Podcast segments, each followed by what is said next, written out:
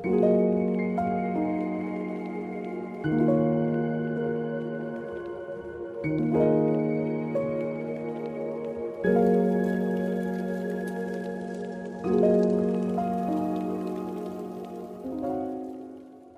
что, друзья, всем привет! С вами снова я, Федоров Сергей, и это новый выпуск моего подкаста. Этот выпуск мне хочется начать с одной короткой цитатой.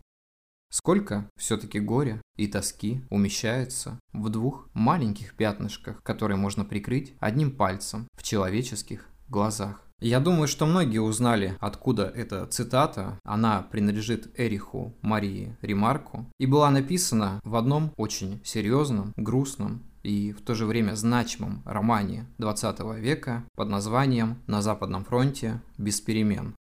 Хочется начать этот подкаст, посвященный ремарку, с небольшого предисловия, знаете, прошлый год дался мне довольно тяжело. Происходили определенные моменты, которые я по понятным причинам не буду озвучивать в этом подкасте, но могу немного поговорить об этом косвенно. Я находился в очень глубокой депрессии, в непонимании каких-то событий, которые разворачивались, происходили и происходят по сей день. Так или иначе, мы еще долго будем видеть и слышать отголоски того, что случилось. И подобный опыт привел меня к состоянию уединения, когда мне просто нужно было побыть самим собой собой. И в какой-то момент я решил вернуться к чтению, пойти в книжный магазин, выбрать какую-то интересную книгу. И проходя мимо огромного количества разных авторов, я вдруг увидел Ремарка. А Ремарки я знал давно, никогда не читал его творчество, почему-то меня на него не тянуло. Может быть, тогда я был слишком молод для того, чтобы пережить этот опыт, но именно тогда, еще в холодном феврале, когда я стоял возле книжной полки, я все-таки решил приобрести пару его книг. Первые два романа, которые я прочел, были «Три товарища» и «Триумфальная арка». Прекрасные произведения, и во время чтения я задавал себе всего один вопрос. Почему ты не притронулся к его творчеству раньше? Ведь оно по-особенному прекрасное, болезненное. Оно живое, в первую очередь, передающее опыт людей и поколения, которое пережило трагические события, произошедшие в начале и в середине 20 века.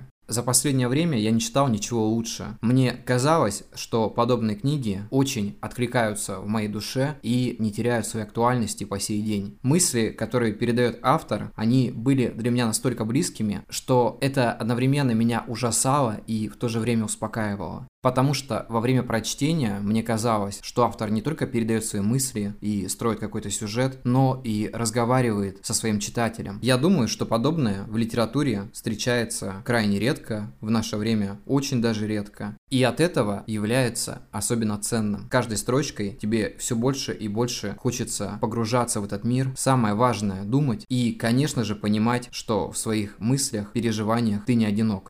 Если попытаться отойти от моего предисловия и вернуться к автору, мне хочется немножко поведать о его биографии, чтобы попробовать принести понимание того, что автор определенно знал, о чем пишет. Эрих Мария Ремарк, настоящее имя которого Эрих Пауль Ремарк, родился 22 июня 1898 года в небольшом городе под названием Оснабрюк в Германии. Ремарк родился в семье книжного переплетчика Франца Ремарка и Анны Марии Ремарк. Второе имя матери он начнет использовать в своем творческом псевдониме уже после ее смерти, под которым мы будем знать его и по сей день. Такая забавная история, что в частых случаях, когда вы заходите в какой-то литературный паблик, где есть люди, которые не очень разбираются в биографии авторов, очень часто приписывают то, что Ремарк это женщина. Хочу развеять этот миф, нет, это мужчина.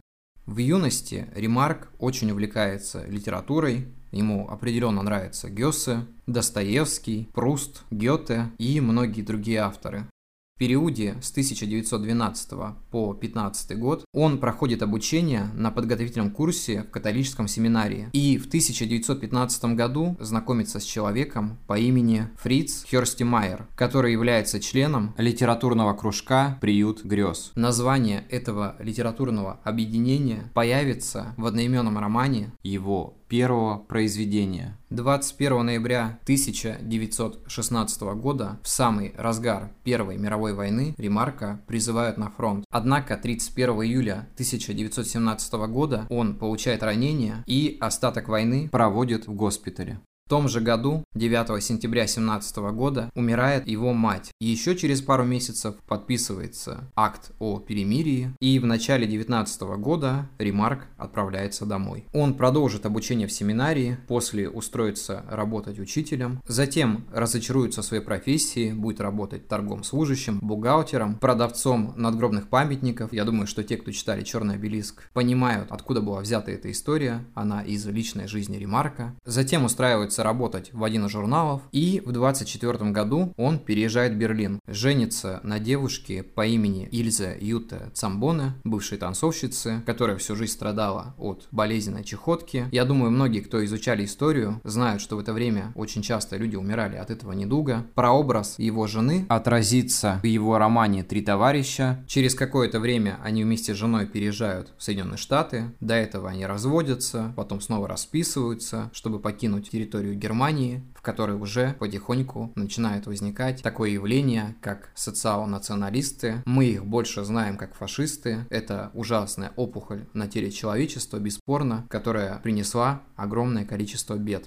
Ремарк, устраиваясь на работу в Штатах, пишет свой дебютный роман «На Западном фронте без перемен», который издается, и к его удаче его замечают, начинают хорошо скупать. Буквально через год по этому роману снимается фильм, который по сей день считается одним из самых лучших фильмов прошлого века, почетно занимая седьмое место по мнению американских кинематографистов. И я думаю, что эта история была судьбоносная, потому что в конечном итоге она принесла Ремарку огромную славу, и людей, которые по сей день ценят его творчество. Эта картина показывалась и в Германии, попытки сорвать показ были постоянными, в конечном итоге фильм просто сняли с проката. Уже тогда многие представители одного очень, мягко говоря, нехорошего движения пытались максимально убрать его творчество с полотен кинотеатров по одной простой причине, потому что тогда это не очень вписывалось в концепцию этого государства, по их мнению, подрывало дух у многих людей. И к тому же произведения Ремарка попали в тот самый список книг, которые сжигались теми же приверженцами того ужасного движения 10 мая 1933 года. В этот список попадут книги Толстого, Энгельса и многих других авторов. Событие очень ужасное, которое показывает, насколько людьми можно было в то время манипулировать, указывая им то, что можно читать, а что нельзя.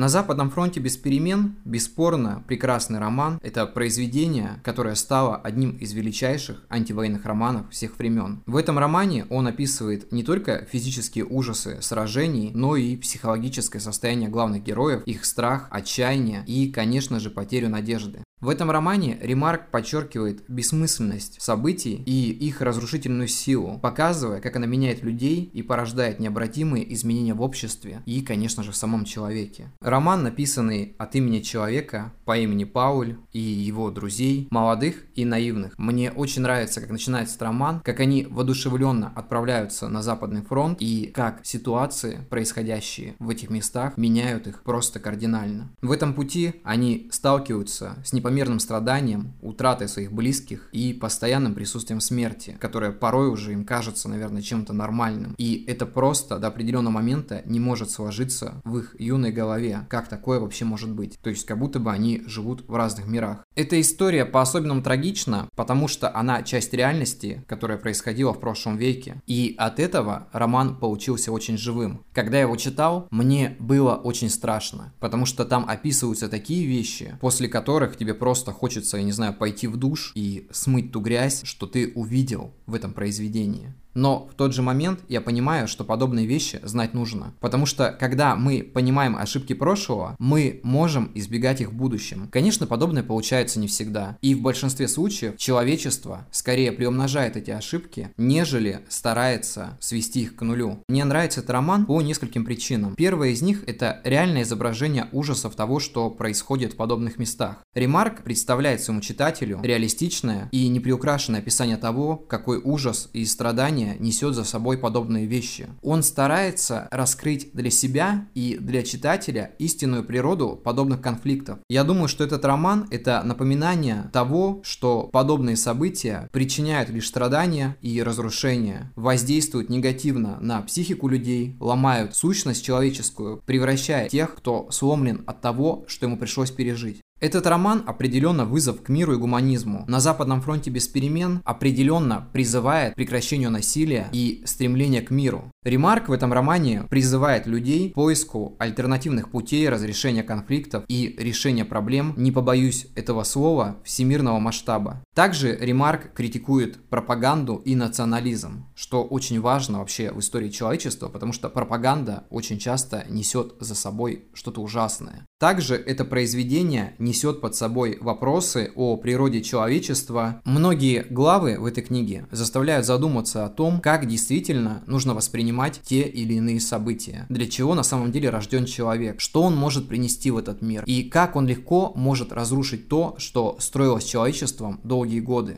Мы видели подобные вещи на примере многих событий, которые происходили в 20 веке, которые происходят и по сей день. И я думаю, что любой здравомыслящий человек, который умеет чувствовать чужую боль, никогда не допустит ничего позитивного в своей голове на эту тему. На Западном фронте без перемен – это великая книга, которая показывает определенные ценности, которые мы потеряли в прошествии времени. И я думаю, что каждый человек, который хоть немножко хочет начать понимать историю, должен обязательно ее прочесть. Перед тем, как закончить, мне хочется добавить от себя, что подобные вещи нужно изучать. Важно знать и историю, и литературу времен, которые были уже пройдены, но так или иначе присутствуют призраком в нашей жизни. Нам нужно понимать, от чего отталкивалось человечество и к чему оно идет. Нам нужно учиться эмпатии, испытывать чужую боль, и тогда многие желания и вещи сделать кому-то больно, они сразу же отпадут. Когда человек понимает, что люди это не просто статистика, цифры, и человеческая жизнь это что-то бесценное, у него сразу отпадают многие вопросы принести кому-то боль и страдания.